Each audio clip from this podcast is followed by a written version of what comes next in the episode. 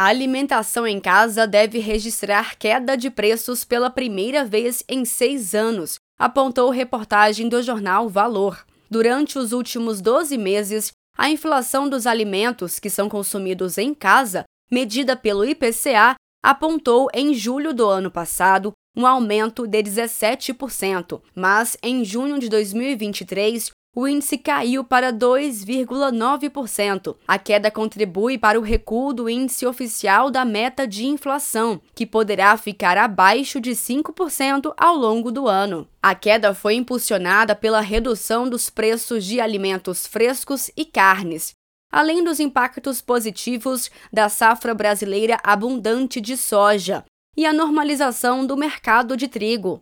As medidas econômicas adotadas no governo federal têm contribuído para a queda nos preços de itens importantes no cotidiano dos brasileiros e brasileiras, disse o presidente Lula. E vocês perceberam que a comida está baixando.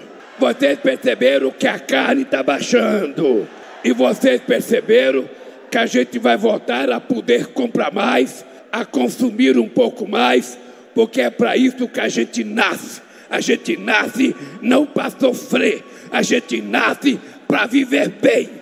A classe trabalhadora precisa dizer aos governantes desse país, só não precisa dizer para mim porque eu sei.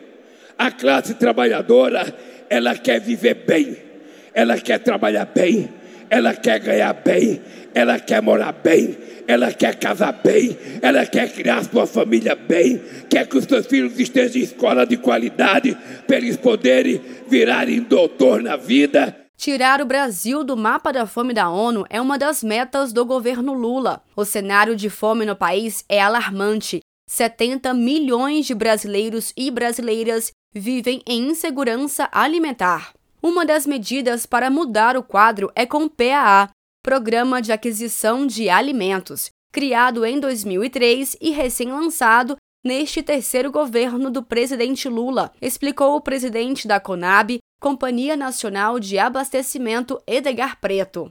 E nós faremos dele um dos grandes instrumentos para combater a fome no nosso país. Tem por prioridade, primeiro, viabilizar todos os agricultores familiares e agricultoras que optarem em produzir comida no nosso país, o PA, junto com outros programas e políticas públicas, vai garantir a esses homens e mulheres que tiram da terra o que é essencial para a nossa vida, que é o alimento, viabilidade econômica. Para este ano, a previsão é que o Brasil vai colher uma super safra. Serão 317 milhões de toneladas de grãos.